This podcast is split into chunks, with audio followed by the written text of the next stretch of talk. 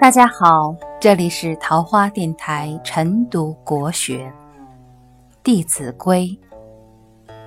将家人先问己，己不欲，即速矣。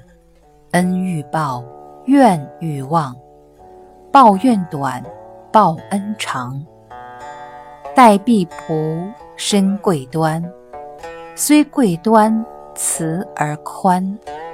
是服人，心不然；礼服人，方无言。这一段是说，想让别人去做一件事，先问问自己愿不愿意去做。连自己都不愿意去做，那么你也不要让别人去做。恩惠必须回报，怨恨必须忘记。怨恨别人的时间越短越好。对人报恩要长期坚持。对待家里的婢女和仆人，最重要的是自己品行端正，还要仁慈而宽厚。用权势强迫人服从，别人只会口服心不服；以理服人，别人才会无话可说。